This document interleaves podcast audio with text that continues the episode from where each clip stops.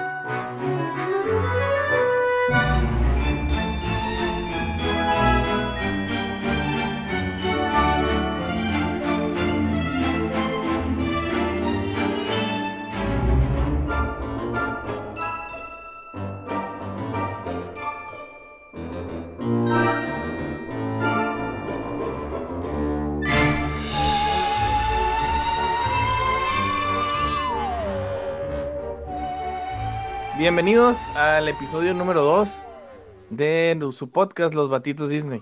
Yo soy su anfitrión Rafa Pacheco. Aquí Mónica, presente. Y su amigo Abraham también aquí presente. Y bueno, el día de hoy les traemos un tema como para entrar al tema en sí de lo que es Disneyland Vamos a hacer una presentación en general, lo que es el parque, dónde está, qué pueden encontrar ahí, cómo llegar, los precios. De eso se va a tratar el tema del día de hoy. Pero antes, me gustaría comenzar este episodio y todos los demás. Vamos a comenzar con algo que se llama los Disney Tags.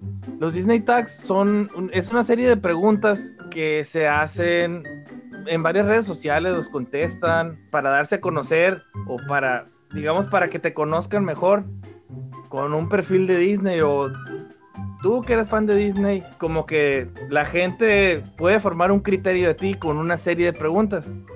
Son varias preguntas, pero en cada episodio vamos a ir haciendo cinco preguntas. Entonces, vamos a comenzar con Mónica. Pregunta número uno. ¿Cuál es tu película Disney favorita? La Sirenita. bueno, ¿por qué? Porque fue la que más me marcó de chiquita y hasta la fecha la veo con mi hija 200 veces. La puedo seguir viendo, la canto, digo los diálogos. Me encanta. Bueno, Abraham, ¿tu película Disney favorita?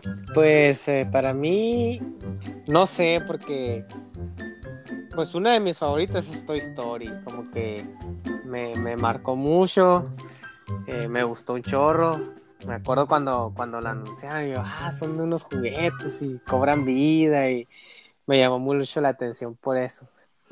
Mi película Disney favorita es Aladdin, porque también como que fue para mí en una etapa donde pues me empezó a llamar más la atención las películas, la historia y también, o sea, fue parte del renacimiento de las películas Disney, después de un oscurantismo que hubo en, los años 80.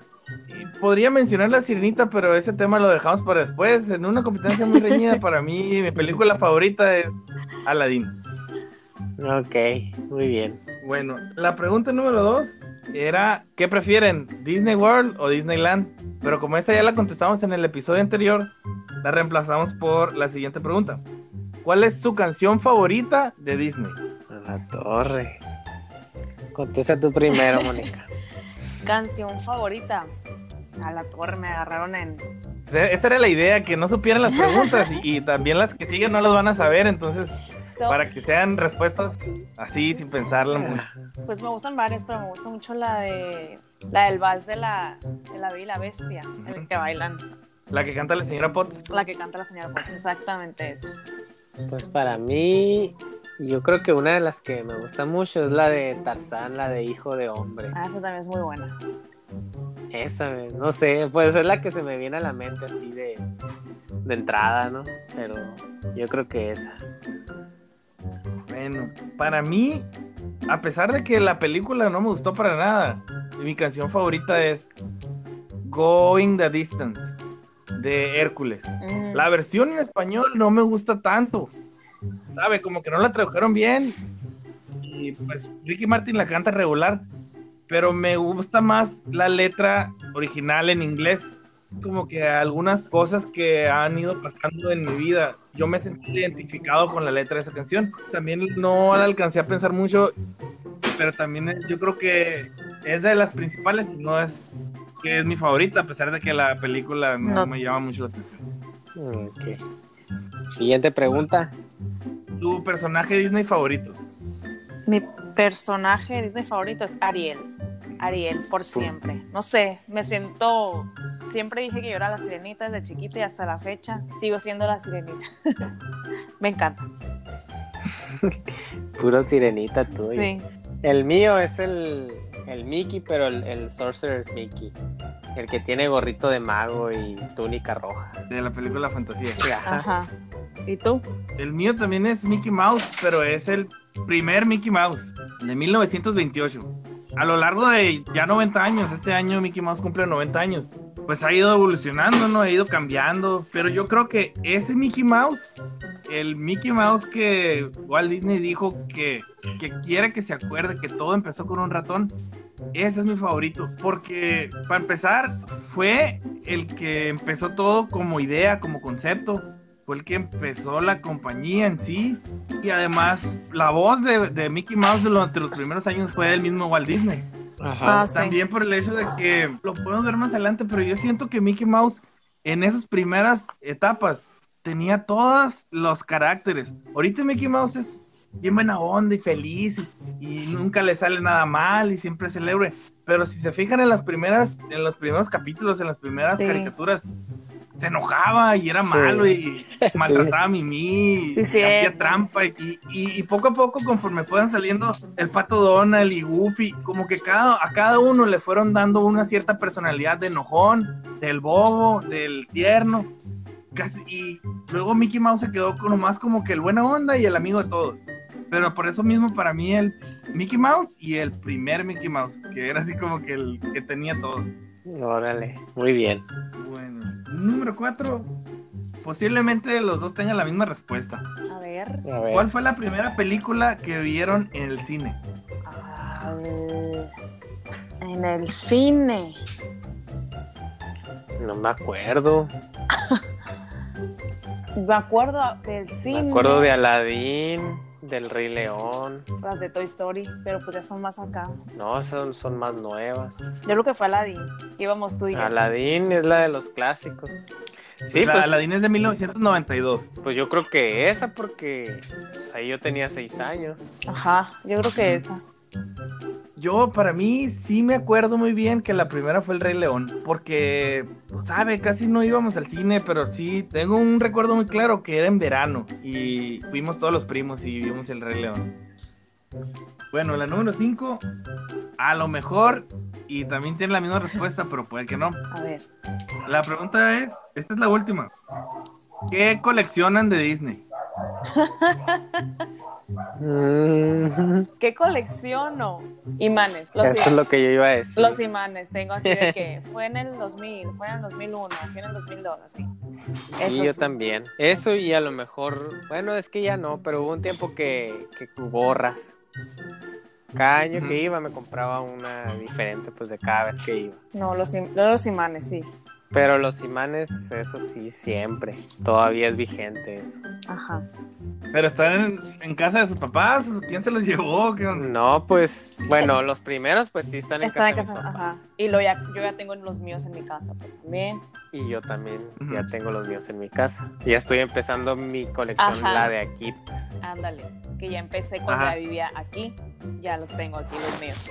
Bueno, para mí lo que yo colecciono, yo trato de coleccionar los, los mapas. Siempre que voy me traigo un bonche de mapas. O sea, los que uso ahí, eh, uso varios. Por ejemplo, uso uno cada día. Uso uno en general si voy varios días para ir tachando los que, lo que nos falta o así. Pero trato de tener un par siempre. O sea, el de, de Disney y de California. ¿Sabes que yo también me traigo los Eh, mapas? También puede ser ese. Y los tienes ahí guardados. Sí, los tengo guardados. ya me trajeron un mapa de Disneyland París. También tengo un mapa de Disneyland París. Y el más valioso que tengo es un mapa que me consiguió mi tía, que es como de 1967, algo así. Y nada. por allá por los años 60, 70, eran unos mapas así grandotes, tipo póster, así tipo ventana, que los, los daban ahí en el parque. Y no sé cómo me, los me lo consiguió mi tía, pero está muy bien conservado. Yo creo que es el, o sea, como que el más valioso. Y sí se ve bien diferente el parque, porque había atracciones que ya no están y, y a unas que todavía no estaban, y sí. Ajá. Pero yo creo que eso es lo básico, lo que, lo que colecciono. Luego nos enseñas tu Y- colección. Y este tema de, de coleccionistas, obviamente por ser Disney una, una compañía que lo que quiere es vender también, pues hay colecciones de todo, luego las vamos a ver, ¿no? Ajá. Pines y vinilmations, de todo, gorras, imanes. Ya podemos tocar un tema, un episodio completo de, de todo lo que se colecciona en Disney. Ajá. Hasta las servilletas. y bueno, esas son las cinco preguntas del día de hoy. Cada episodio vamos a estar poniendo cinco y yo creo que ya más o menos van a irnos conociendo cómo somos o por qué somos así en base a nuestras respuestas. Se me hizo interesante agregar ese tema del inicio de, de cada episodio. Y ahora sí, vamos a pasar con el tema principal del día de hoy.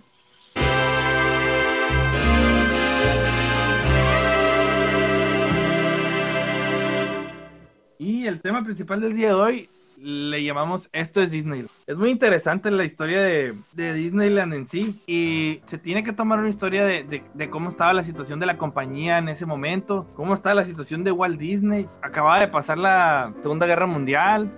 Walt Disney pues ya acababa de ganar sus Óscares. Entonces se acababa también de formar el, el sindicato de Disney.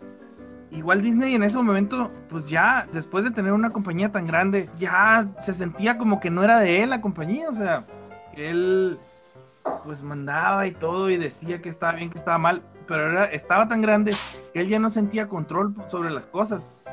Y los inicios de los 50 se estrenó Cenicienta y Cenicienta oh, fue lo máximo y sobrepasó la expectativa de cuánto dinero iba a generar. Pero para Walt Disney nunca fue suficiente. Y a Walt Disney, oye, pues, ¿qué opinas de Cenicienta? Lo que puedo opinar de Cenicienta es que no es Blancanieves. Porque para él Blancanieves fue lo máximo, o sea, para él siempre fue la joya de la corona. Y, ah, y era algo que lo, lo hacía sentir vacío. Y pues ya él entrando pasado de los 50 años, pues también como que tenía chaques o así. Entonces el doctor le recomendó, vete de viaje, distráete un rato. Y fue lo que hizo. Y se fue, en- eh, fue a una convención de trenes y regresó a su pueblo, donde, donde era su pueblo, todo el viaje en tren. Regresó de ese viaje y renació o empezó a crecer su afición por los trenes. A tal grado de que él mandó a hacer un tren en miniatura en su casa. Y varias gente lo iba y lo visitaba al estudio porque de su casa se lo llevó al estudio y construyó el tren y ahí estaba el tren, el tren. Entonces podría decirse que eso fue lo que comenzó. Entonces, de su afición a los trenes de repente empezó a hipotecar su seguro de vida, empezó a vender propiedades y no le hacía nada a nadie. Nomás empezó a hacer dinero, hacer dinero, juntar dinero y de la nada fundó una compañía de él mismo, o sea, Walt Disney, el, los estudios Walt Disney eran aparte, pero él fundó la compañía WED, que sus iniciales son Walter Elias Disney y lo que hoy es Walt Disney Imagineering. Entonces, del mismo estudio empezó a jalar alguno que otro artista y le dijo, ¿sabes qué? Me vas a diseñar un parque y quiero que sea esto y así, así, así. Y poco a poco fue creciendo y se los fue jalando y jalando todos. Y su plan inicial era hacer un parque enfrente del, del estudio de Walt Disney en Burbank, California. Pero cada vez le agregaba más y más y más cosas. Y decía, es que yo quiero llevar a un, a un parque a mis hijas. Y su esposa le decía, pues que, o sea, una feria, un parque temático, o sea, está sucio, tiraban chicles y un tiradero de soda y había que el show de los animales, pero imagínense la expo ganadera, se cuenta, así era las ferias en ese entonces. Entonces Walt Disney decía, no, es que lo mío va a ser diferente, lo mío va a ser algo limpio y donde en un lugar donde pueda yo convivir con ellas al mismo tiempo. Entonces ya empezó a generar la idea de Burbank y en un inicio le llamó la villa de Mickey Mouse, o sea, Mickey Mouse Village. Ya después empezó a, a llamar a los demás y dijo, bueno, va, la vamos a hacer, no me cabe aquí, voy a ir a comprar un terreno ahí en Anaheim. Y era un sembradío de naranjas. Lo compró, empezó a tumbar cosas y pues necesitaba dinero. Su hermano Roy fue a Nueva York y anduvo convenciendo a las televisoras hasta que convenció a la tercera televisora más grande de Estados Unidos, que era la ABC. Le dijo, ¿sabes qué? Suéltanos dinero, vamos a hacer un parque y a cambio vamos a dar los derechos de un programa de televisión que se va a llamar Disneyland. Y en ese programa se va a estar dando adelantos y lo que va a hacer, que lo que va a explicar y todo. Entonces, semanalmente, Walt Disney iba explicando cada una de las de lo que iba a ver, ¿no? Entonces, en menos de un año se estaba construyendo, ¿no? Y le dijeron, para tal fecha va a quedar. Entonces, el tiempo se les empezó a venir encima. Y le dijeron, ¿sabes qué? Muévelo de fecha porque no vamos a llegar. No, no, va a quedar este día. Entonces incluso Walt Disney era el que él mismo iba y pintaba y llegaba, mueve ese árbol, no, está tapando el castillo, muévelo para acá. A tal grado de que ya para las últimas semanas había 2.500 trabajadores y se llegó una cantidad de 17 millones de dólares, el triple de lo que estaban estimados gastar. Un día antes o días antes hubo una huelga de plomeros en todo California. Entonces dijeron, ¿Saben qué? Los poquitos plomeros que tienen para mañana, tienes que escoger, ¿terminamos los baños o terminamos los bebederos? Y pues obviamente lo más urgente son los baños, dijo. O sea, Walt Disney dijo, prefiero que tomen soda en vez de agua a que se anden orinando ahí afuera. Entonces le dio prioridad a los baños y no estaban terminados de beber. Pues el día de la inauguración llegó el doble de gente, era un calorón, estaba lleno, había muchas filas, hubo gente que yo creo que no se subía nada, a pesar de que ese día era únicamente para los medios, lo que ya después los medios bautizaron como el Domingo Negro, porque fue un desastre y todo. Al día siguiente ya se abrió para el público general y a pesar de todo lo que estuvo mal, pues de ahí en adelante, ¿no? Cada vez mejorándole, mejorándole, metiéndolo, a tal grado que al día de hoy, pues ya son dos parques, son tres hoteles y una zona comercial conocida como Downtown Disney. Y todo en general el parque ahora se llama Disneyland Resort, que es ya, digamos, un complejo vacacional, no solo un parque. Ya así es como llegamos a la actualidad. Y se oye a lo mejor muy cortito, pero pues sí, fue bastante lo que se batalló. Pues sí, y ahorita pues ya, pues ya está muy consolidado, súper conocido el parque mundialmente, er, los de Anaheim y los de Orlando y como los del resto del mundo, ¿no? Pero como aquí nos enfocamos al de... Y sobre todo pues un, un ejemplo a seguir de que si yo, yo quiero hacer un parque temático, pues el ejemplo es Disneyland, ¿no? Ajá. Ya los demás fueron como que copias del principal que fue Disneyland. Ahorita ya conocimos la historia, pero pues ¿Dónde está? ¿Cómo llegamos? ¿Qué tan lejos nos queda? Pues está ubicado en el 1313 del South Harbor Boulevard en Anaheim, California. Está cerquita de Los Ángeles, está a 43 kilómetros de Los Ángeles. De las principales ciudades, que son Los Ángeles, está cerca. San Diego también está muy cerca, 150 kilómetros. Las Vegas, allá un poquito más lejos, pero todavía puedes irte en carro a 430 kilómetros. A Phoenix son 580 kilómetros y pues ya de, este lado de, la frontera, Tijuana es de lo más cerca, a 180 kilómetros y Mexicali a 330. Y pues a nosotros que somos de Hermosillo, Sonora, pues nos queda a un poquito más de mil kilómetros el viaje. Pero relativamente cerca. Sí, pues todavía puedes irte en carro. Sí, de hecho. Pues en carro, con relevo de manejar, o sea, sí se hace. Sí, son como 14 horas sin parar. Contando la fila. Contando, sí, el cruce en la frontera. Pero sí te la avientas. Por eso digo que está relativamente cerca para los de Hermosillo. Yo la pensaría por aventármela por el hecho de que llegas, o sea, si te vas a ir dos, tres días, sales de ahí hecho pedazos. Entonces salir de ahí y agarrar carretera, pues sí está pesado. Sí, sí está pesado. Pero no saliendo de ahí. Pero sí está. Como que necesitas otro día para. Sí, para descansar las piernas. Para descansar y luego ya te regresas. Ajá. Y lo mejor es hacer una escala. Si vienes ya de regreso, mejor te quedas o en Phoenix o en Tucson o... y luego ya el otro día ya te regresas hasta acá, hasta Hermosillo. Así es. bueno, ya llegando allá. Llegando a Anaheim. Ah, sí, pues. Calles. Pones el Google Maps. no es cierto. ya llegaste a Anaheim, ¿no? Entonces saliendo del freeway, ponen un Mickey en la, en la interestatal, las 5, las orejitas de Mickey, no sé si alguna vez lo vieron, no sé si todavía esté, porque creo que la última vez me fui volando, entonces no vi. Pero por la interestatal 5 entonces, si te vas, si vas, pues, vas en carro, pues a fuerzas tienes que dar al estacionamiento. Hay uno de los estacionamientos, el principal de ahí de Disney, pues el Mickey and Friends, pues hay que tomar la salida y te va a decir Disneyland Drive. Y es cuando te emocionas y dices, ya voy a llegar.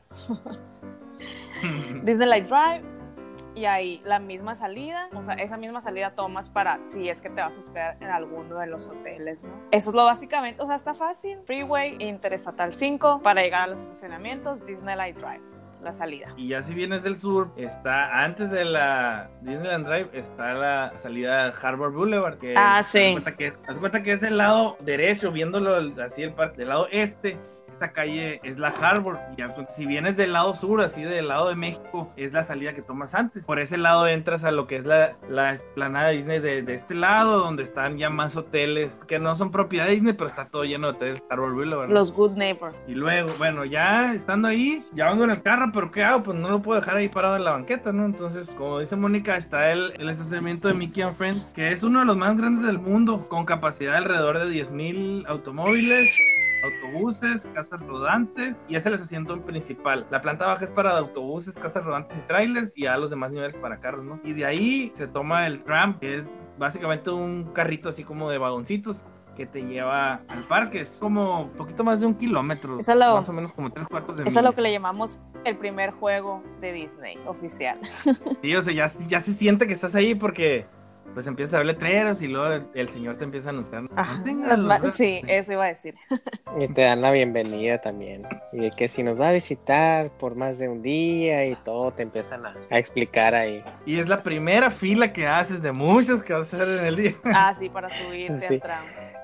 Pues la primera fila es para entrar al estacionamiento también.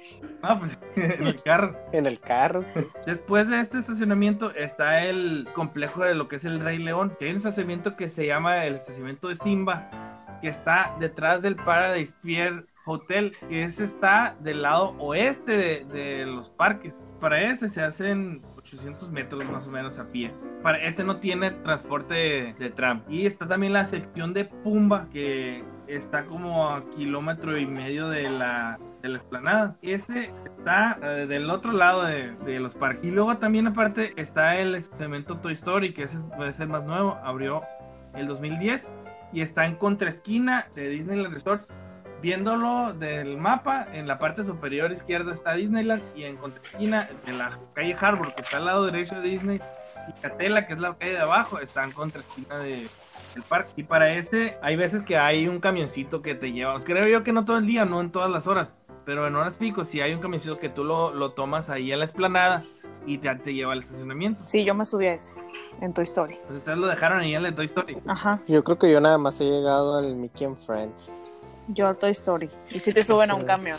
Es el más común ese. Y de ahí ya agarras el tram. Pero también igual y cuando hay mucha fila o cuando ya quieres llegar, estás esperado y no te importa que vas a tener todo el día. También te puedes ir caminando, hay un área de, así por un ladito que te puedes ir caminando también está allá. Y es como pasadito del kilómetro. De ida sí, de regreso no creo que lo hagas. pues sí, prefiero esperar.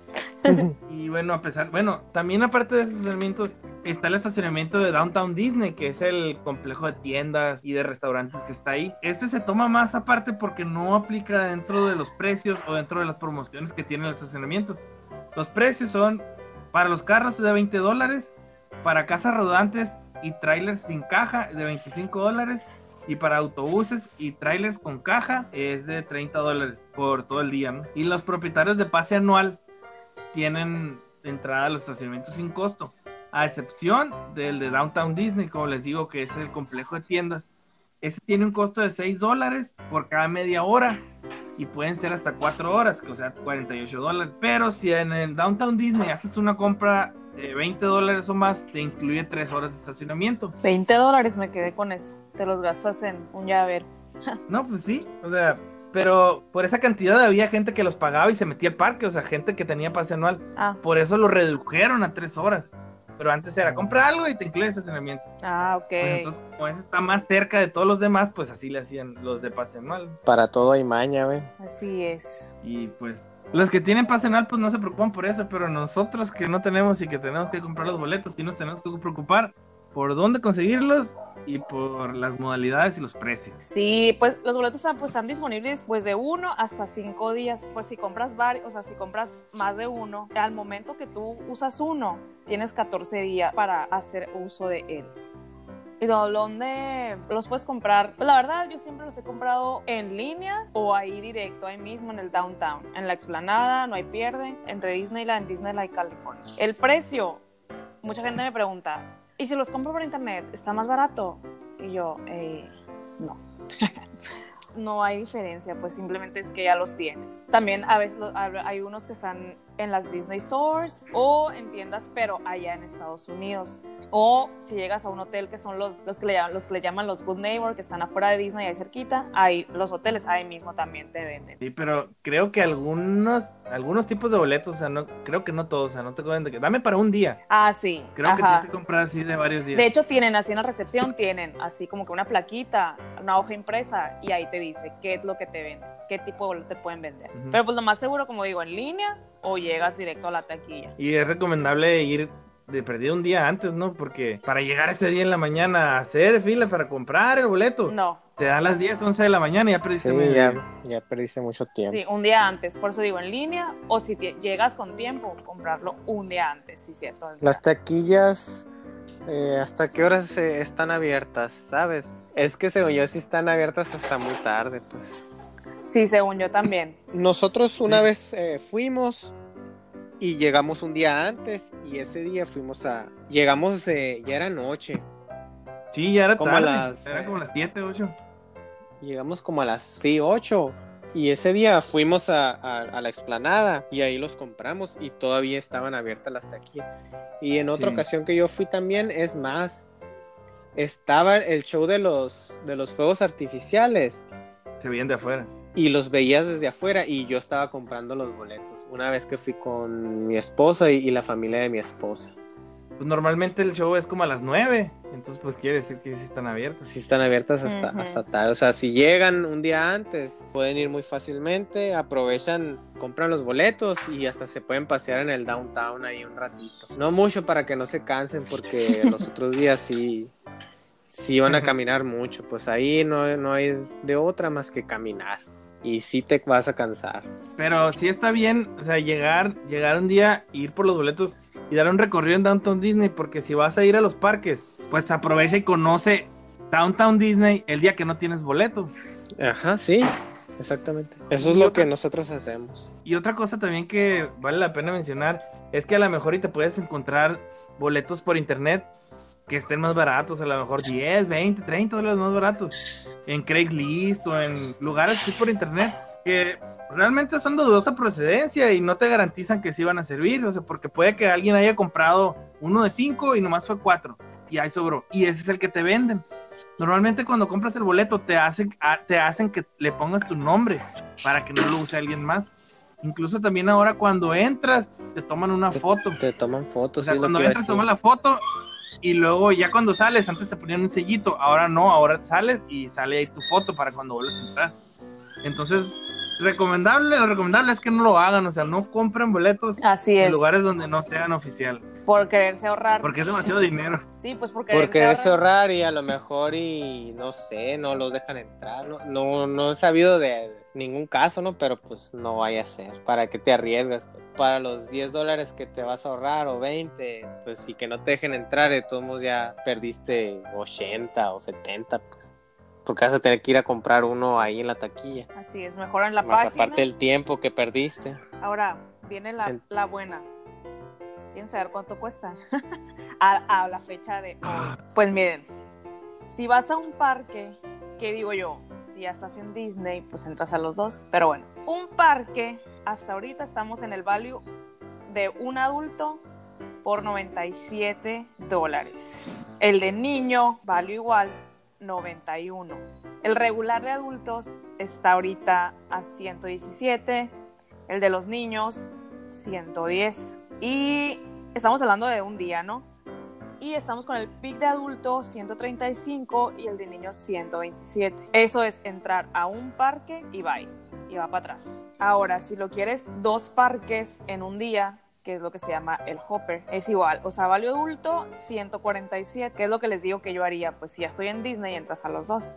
Si nomás tienes un día, pues compras el Hopper. 147. El Value Niño, 141. Regular de los adultos, 167. Y el de los niños, 160. Los PIC de adulto 185 y el de los niños 177. Como les digo, eso es el Hopper, que entras a los dos parques en un solo día. Y a lo mejor y se preguntan, bueno, eso de que value y regular y peak.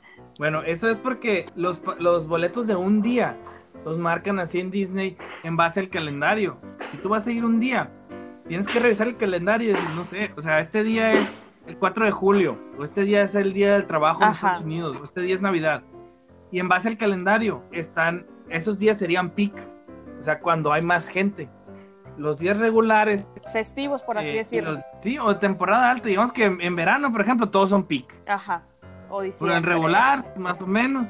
Y el value es cuando supuestamente no va nadie, ¿no? supuestamente. Siempre hay gente. Pero es por eso la razón de, de los, Los nombres. De los nombres. Los nombres Y eso y, la, la diferencia para- en precios. Sí. Y eso aplica nomás para boletos de un día. Ya para boletos de dos días, ya todos los precios son iguales. Porque puede que un día sea peak y el otro día sea, el día siguiente sea value.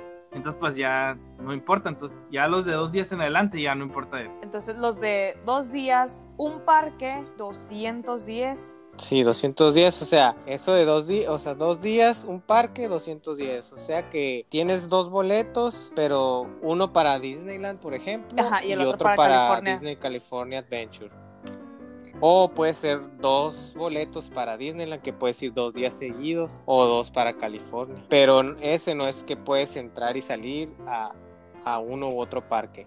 Ese es otro. Ajá, ese es el Hopper, que ese te vale 260 la entrada, así que puedes entrar dos días, Ahora, pero tres los días, días, dos días si puedes vas a ir salir un parque de los por parques. día, 280 adulto y 264 los niños. Si los quieres Hopper, tres días, 330 adulto y 314 los niños. Ahora nos damos cuatro días, que para mí ya es too much, pero para los primerizos, pues bueno, un parque por día son 305 adultos y 287 los niños. El Hopper 355 adultos y 337 los niños. Y ahora que si eres, no sé, quieres vivir en Disney cinco días, un parque adulto 320 y 301 los niños. Y Hopper 370 y 351. Yo voy decir una experiencia que tuve cuando llevé a mi niña a los dos. Compramos el paquete, el de cinco días. O sea, ¿ustedes creen que los, los todos? Claro que no. Es demasiado con una niña de 5 años. Lo que sí, pues, apro sí aprovechamos de que pues ya no entrábamos tan temprano. O sea, así. Y Hopper todo. Ujú. Pero le digo, sí es too much. Aunque, lleve una niña, aunque llevaba una niña de dos años, a mí se hace too much. Deja- De hecho, un día no lo usamos. O sea, un día quedó volando. No volvieron por a quemarlo. No. no volvimos. No, pues fíjate que a mí, a diferencia de ti, el que se me hace perfecto y el que usamos ahora, el año pasado que estuvimos con, legalmente dos años todavía, pero casi tres, usamos el de cuatro días, un parque cada día. Y se nos hizo, fíjate que se nos hizo bien. Y aprovechamos Así que entrar lo más temprano que se podía, ya como ya los últimos días, a media mañana, sí, nos íbamos al hotel y luego ya regresábamos. Haz de cuenta que entrábamos a la, abrían a las 7 y estábamos ahí hasta las 10, 11. Digo, ¿sabes qué? Ya le dimos un recorrido así todo. Vámonos al hotel. Y se veía el filón de gente que apenas iba llegando y nosotros ya nos íbamos. Entonces ya íbamos al hotel y nos bañábamos, se dormían un rato. Y luego ya al rato como a las 2, 3, pues ya volvías. Y en ese, esa vez que compramos cuatro días, usamos tres días Disneyland y un día California. Y todavía siento que nos faltó ver algo del California, pero preferimos usarlo en Disneyland. Y es, eso me, funcionó a mí, porque hubo, hubo un día que nos regresamos al hotel a mediodía y ya la niña se quedó dormida y le dije a su esposa, ¿sabes qué? Pues espérame aquí, me voy solo. Y me fui yo solo. Entonces anduve ahí en el parque viendo cosas, o sea, viendo curiosidades que tú no puedes andar viendo con un niño. Main Street está lleno de cosas históricas que ver y que dejó ahí. Ponerte a- nomás a ver gente pasar. Entonces todo eso no lo pude haber hecho con, con los demás. Entonces ya fui y ya al rato ya me alcanzaron. Pero pues al menos a mí así me funcionó. Sí, pues cada cada- quien. Te quedas en hotel de Disney. Me quedé en un Good Neighbor Hotel ahí cruzando la Harbor. Ah, O sea, íbamos a pie. No pagaban estacionamiento. sí, porque te digo, cada quien a como le funciona. Ah, Sí. otra cosa de, del estacionamiento, ahorita que dijiste eso. O sea, si pagas el estacionamiento, puedes entrar y salir del estacionamiento durante todo ese día que pagaste. No es cada vez que salgas y vuelves a entrar, te van a cobrar. No, o sea, tú ya pagaste por el día y, por ejemplo, así como, como ustedes, que, ah, sabes que a mediodía nos vamos a regresar al hotel. Y ya puedes irte en tu, a tu carro y te vas al hotel y más al rato vuelves y ya no tienes que pagar otra vez. Ya va incluido. Igual que los parques, no puedes entrar y salir las veces que quieras también, con el mismo boleto. Ajá. Durante el día. Y una cosa muy importante que a lo mejor y se le olvidó, se les olvidó, pero ahorita que ya tenemos más a la mano celulares y cámaras y todo, cámaras digitales, en cuanto tengan su boleto, tómenle foto por atrás, donde sale su nombre, el código barras. En cuanto lleguen, tómenle foto. Actualmente ahorita el boleto es muy importante para sacar Fast Pass y para entrar y salir, ¿no? Entonces, si se les pierde el boleto, ya no pueden hacer nada dentro del parque y ya no pueden salir. Y todavía si, si digamos que es de cuatro días y los perdieron el primer día, va a ser mucho más fácil que les regresen su boleto o que se los vuelvan a imprimir si le tomaron una foto. Ah, sí. Sí, porque es Porque de hubo papel. alguien que perdió el boleto un día. No quiero decir nombres, pero se llama Gilberto y es mi esposo y lo perdió. Nosotros Pero ya nos... entraban, ¿no? Sí. Nosotros ya no estábamos subiendo al primer juego y ellos no venían. ¿Qué pasó? ¿Qué pasó? Ay, es que se le perdió el boleto. Sí, sí pasó. Sí pasa. Por eso, o sea, a nosotros nos ha pasado, entonces tómenle foto. Y pues bueno, ya que tienen los boletos, ¿qué es lo que van a ver ahí adentro? Uh, Como ya les dijimos, ya tienes el boleto en mano, ya cruzaste, te tomaste la foto ahí en la entrada con el arreglo floral de Mickey Mouse. ¿Y qué es lo que esperan ahí adentro? ¿Qué hay ahí adentro? Bueno, como ya les dijimos, Disneyland abrió el 17 de julio de 1955 y al 2017 tenía una asistencia de 18.3 millones de personas al año. Esto cada año varía dependiendo de lo que ofrezcan o las atracciones que hay, pero por ahí andan en los 17, 18 millones al año. no más. Pues va a aumentar ya a partir del próximo año, yo digo. Bastante va a aumentar porque pues va a haber más territorio y pues va a haber más que ver. Sobre todo también por el hecho de que va a haber otro, digamos que otra sección de fanáticos que si no fuera por Star Wars a lo mejor no se hubieran parado en Disney nunca o no tan seguido. O Marvel. También Marvel. Y bueno, hasta ahorita la fecha tiene un total de 46 atracciones, 16 shows y 30 locaciones de comida. Todo, o sea, locaciones de comida se refiere a entre restaurantes y comida rápida. Y todo esto se ha repartido en 8 lands, cada una con una temática en específico. Y a cada temática se le adaptan las atracciones que hay, los shows y los lugares para comer. Por ejemplo, Adventureland, que hay los iconos de esa. Pues para el principal icono era el Jungle Cruise, pero abrió Indiana Jones y ahora siento yo que esta es la que más la que más rating tiene ahí en Adventure, más que el Jungle Cruise, que siempre siempre que voy es regla que se descompone. Sí, el Ray ya está viejito y se para cada rato. Y es icónico, yo creo que es icónico el Jungle Cruise por el hecho de que Walt Disney. fue de los que abrió Walt Ajá. Disney. Y ahora yo pienso que se va a volver más icónico si la película que va a ser La Roca de Jungle Cruise les pega tanto como les pegó la de los Piratas del Caribe. Yo creo que eso es a lo que le están tirando, o sea, hacer, hacer A- una a revivirlo, de varias películas. Ajá, es lo que decía, a revivir el Jungle Cruise. Y pues también digamos que es- tienes que pasar ya sea por Adventureland o por Frontierland si quieres ir más a las otros lands. Pero definitivamente sí es uno de las lands que no te puedes perder. Aunque esté muy chiquita, pero no te puedes perder de lo que hay ahí. Así es. Pues pasando lo que es eh, Adventureland, vas a llegar a lo que es el New Orleans Square, que es otro land ahí de- dentro de Disney, y está inspirado en, en Nueva Orleans. en una- la temática es de, es de Nueva Orleans, de ahí de Estados Unidos. Y aquí pues están dos de las atracciones más populares, que es Piratas del Caribe y la Mansión Embrujada. Como les decía, son las de las atracciones más populares de todos los tiempos. También New Orleans Square es muy conocido por los restaurantes que hay ahí. Está el famosísimo Montecristo, que es un sándwich muy bueno que yo lo he visto, no lo he probado, pero me quedé con las ganas de probarlo y algún día lo voy a probar. Y también ahí está el Club 33. Ah, sí, el Club 33. Se me olvidaba. Que ya más adelante podemos platicar de él. No me ha tocado entrar, pero a ver si algún día me invito. Algún día. Ojalá.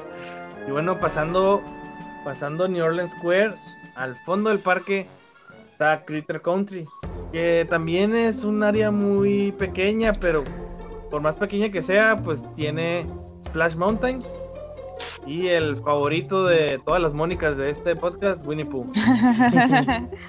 sí. Lo personal, como es un land que está hasta el fondo, hasta el rincón, y no hay otra cosa que hacer, pues tú puedes ir, te subes Splash Mountain y ya te desocupas y ya no te regresas para allá otra vez. Sí, porque sacas más fácil y te quieres volver a subir. Ahora que abran Star Wars Land va a ser muy interesante porque ya se va a abrir hacia allá, hasta el fondo. Ya no va a ser lo último. Eh, no, por la orilla de lo que es Rivers of America, que está enfrente de Kitter Country, va ahí como un, digamos que abrieron como una vereda ahí por la orilla del río, que es lo que te va a llevar a Star Wars Land. Y a Star Wars Land ya va a tener salida más al, digamos que rodear así todo el parque. O sea, ya no va, Crystal Country ya no va a ser así un lugar sin salida. ¿Y luego dónde te vas? A, la, Pues puedes pasar por Frontierland. Ajá, a Frontierland. ¿Y ahí qué tenemos? Tenemos... Pues es también un área muy, muy pequeña, ¿no? Yo creo que es la más... Será la más pequeña de todo el parque. Pues ahí se da un tiro con Adventureland. Pero también tiene su atracción icónica. El Big Thunder. Sí que el Big Thunder, pues ahí te puedes subir al, barco, al Mark Twain. Y también ahí donde está el restaurante, vamos a ver land por land lo que son atracciones y, y, restaurantes y todo lo que hay que ver de cada una, pero estamos ahorita mencionando lo más icónico. Ahí también está el Golden Horseshoe, que es un restaurante tipo show Ah, donde Se puede ver un tipo de show cabaret, también un show cómico y está muy entretenido. Y alguna que otra comida está buena ahí como para botanear. Sí, pues que son de que nuggets, papitas. Sí. Y está también un campo de tiro ahí. Sí, también en Frontierland. Ah, que antes, antes era con postas de verdad, pero pues ya ahorita ya es más láser y más moderno. Sin perder el toque del oeste. También está el restaurante Rancho del Zócalo, que es de comida mexicana. Tacos y burritos. Sí. Em, a mí en lo personal se me hizo regular, o sea, uno va esperando comer comida mexicana que, pues en parte sí te la puedes, o sea, sí sabe como comida mexicana, pero algunas porciones se me hicieron muy pequeñas para el. Y ya saliendo de ahí, pues vuelves a lo que es parte de Main Street que de eso no nos las brincamos. Main Street es como que lo primero que cruzando después de que te tomas la foto con Mickey en, el Mickey de Flores, entras a lo que es eh, el Main Street USA. Que este fue inspirado en el pueblito donde creció Walt Disney. Está inspirado en 1901, cuando todavía había lámparas de petróleo y estaban por cambiar a las lámparas eléctricas, pero es ese detalle es el que quisieron dejar ahí. Hay un ayuntamiento, un banco, una estación de bomberos, un cine, eh, fuente de sodas, inspirado todo en esa época. ¿no? cuenta que estás entrando como a un pueblito, pues, así, antes de pasar a, lo que es el parque. Y está la estación de tren también. Sí, que incluso esa se, puede ver y es muy icónico. Se puede ver incluso desde fuera del parque, se puede ni mientras se ve detrás de la reja, es lo que ves.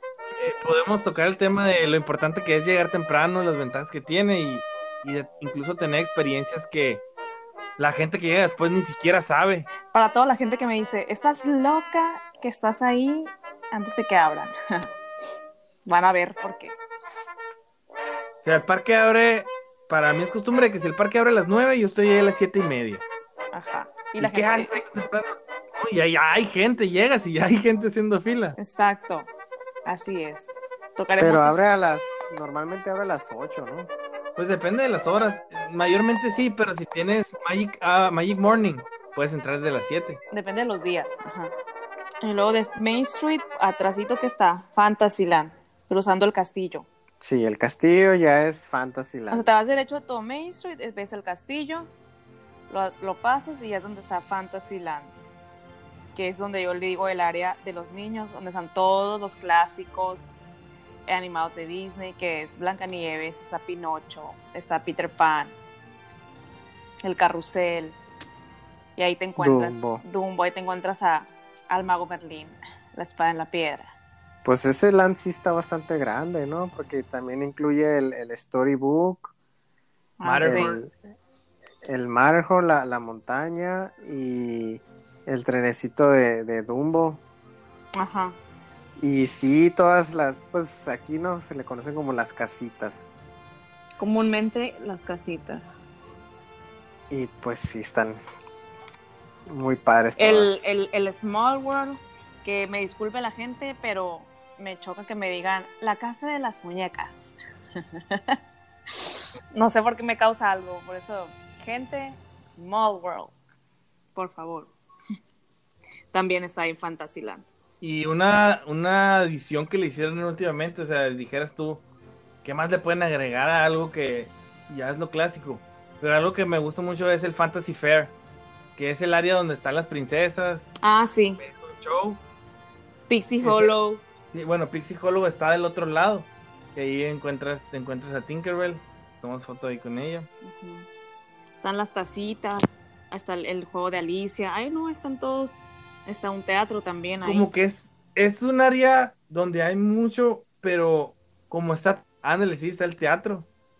Está el teatro. Que pues hay rumores de que ese teatro puede que lo conviertan en Arendelle luego. Siguiendo con la Ah. expansión de Fantasyland, así tipo Orlando.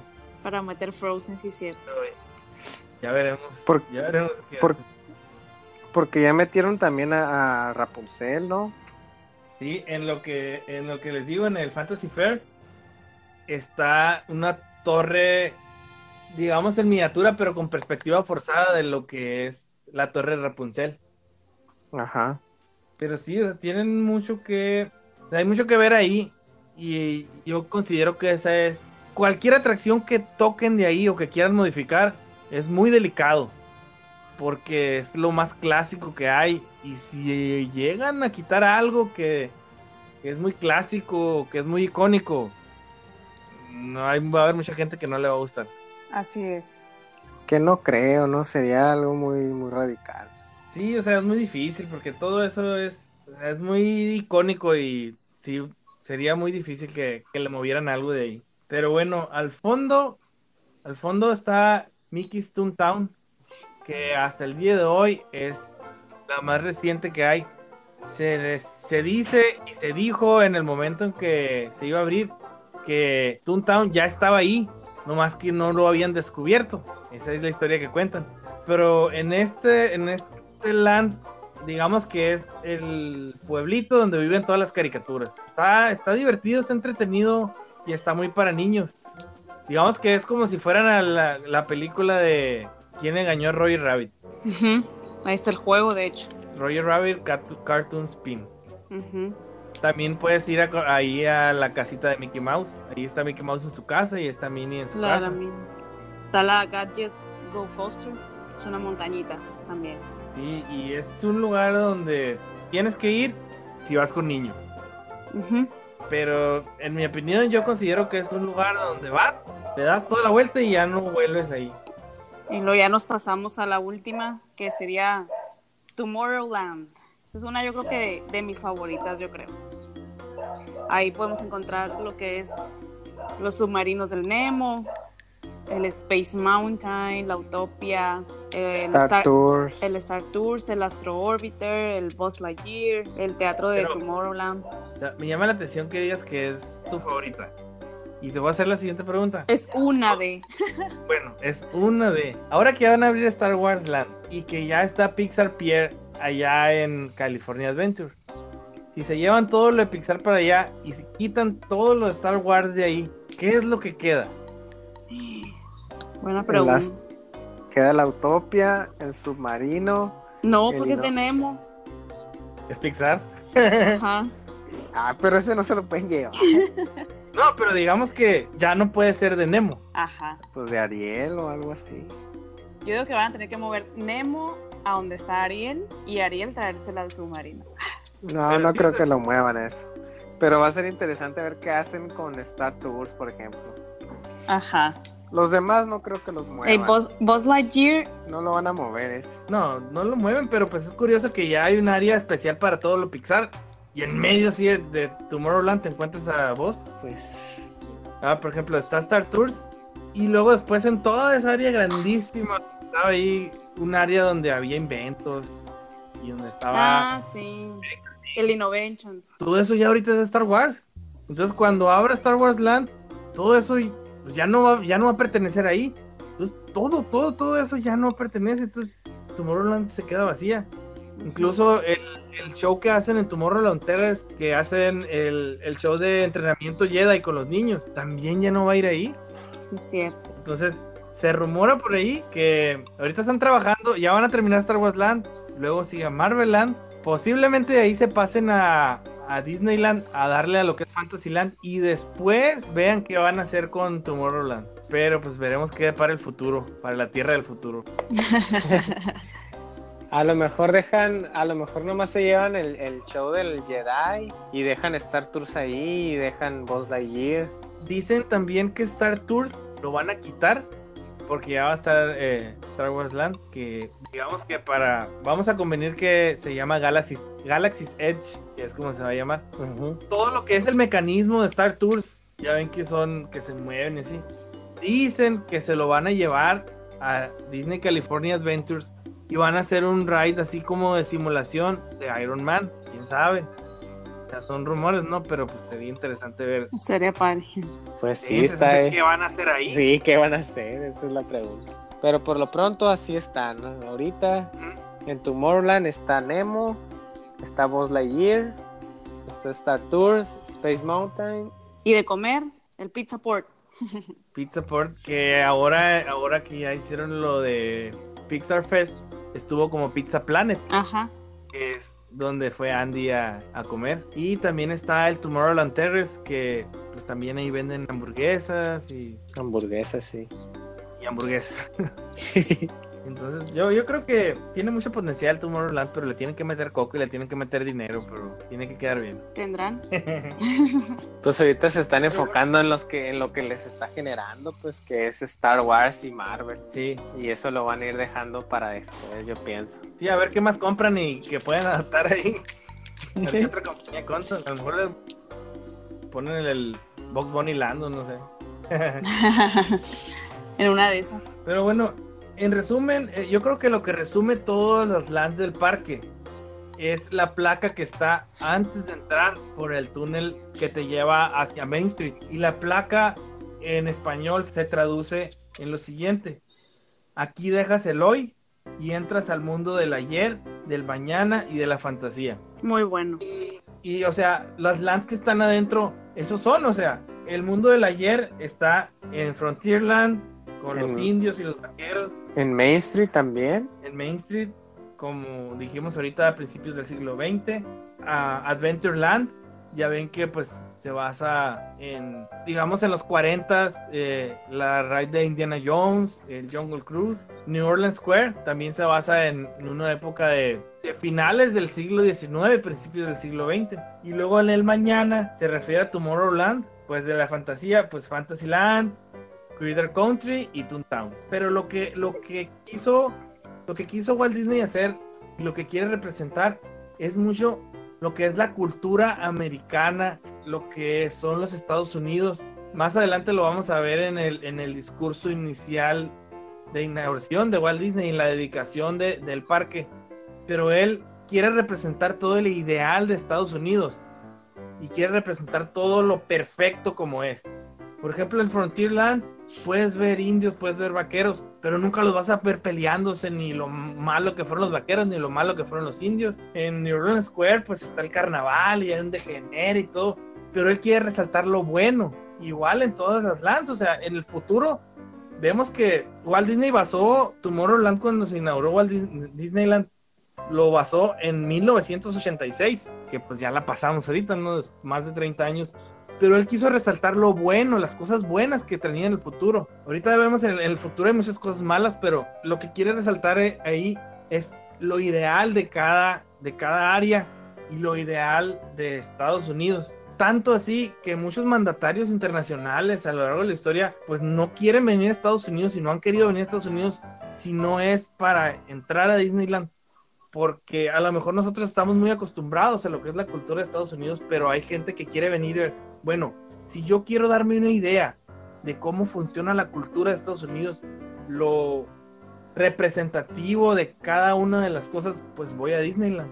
Ahí quiero que me enseñen cómo, o sea, cómo sería una utopía de Estados Unidos y a lo mejor de todo el mundo. Y no sé, yo creo que ya con eso terminamos el tema. No sé si tengan algún otro comentario del tema. Esta sería la presentación de lo que es apenas Disneyland, ¿no?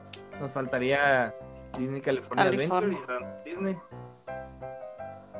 Bueno, pues ya después de haber terminado el tema, pues pasamos a la sección de de los contactos, cómo nos pueden encontrar. Esperamos que les siga gustando el primer y segundo episodio. Ya hemos estado teniendo pues algunos saludos, algunas retroalimentaciones y opiniones de lo que es el primer episodio. Eh, Mónica, si nos quieres decir cómo nos pueden encontrar. Pues tenemos el Instagram, ahí nos pueden encontrar como Batitos Disney Podcast. Está fácil, ahí nos siguen y los seguimos. También está el Facebook, que nos pueden encontrar como Batitos Disney Podcast y nos pueden enviar algún correo a batitosdisneypodcast@gmail.com. También nos pueden escuchar en Anchor FM, en Spotify y en la mayoría de las plataformas donde ustedes escuchen podcast. Si les gusta lo que hacemos, recomiéndenos, díganle a la gente de nosotros y hablen bien de nosotros para tener más audiencia y, y seguir creciendo. Pues muchas gracias por escucharnos en otro episodio más y esperamos que les haya gustado y que hayan aprendido un poco sobre la historia de Disneyland y sobre el parque en sí. Mónica, ¿algo que tengas que agregar? Espero que se diviertan, se rían un poco y nos compartan con sus contactos. Y nos vemos en el próximo episodio de Los Batitos Disney. Nos despedimos de ustedes. Abraham, Adiós, Batitos Disney. Mónica, Hasta la próxima, Batitos Disney. me quedé esperando el cucú. De la otra vez.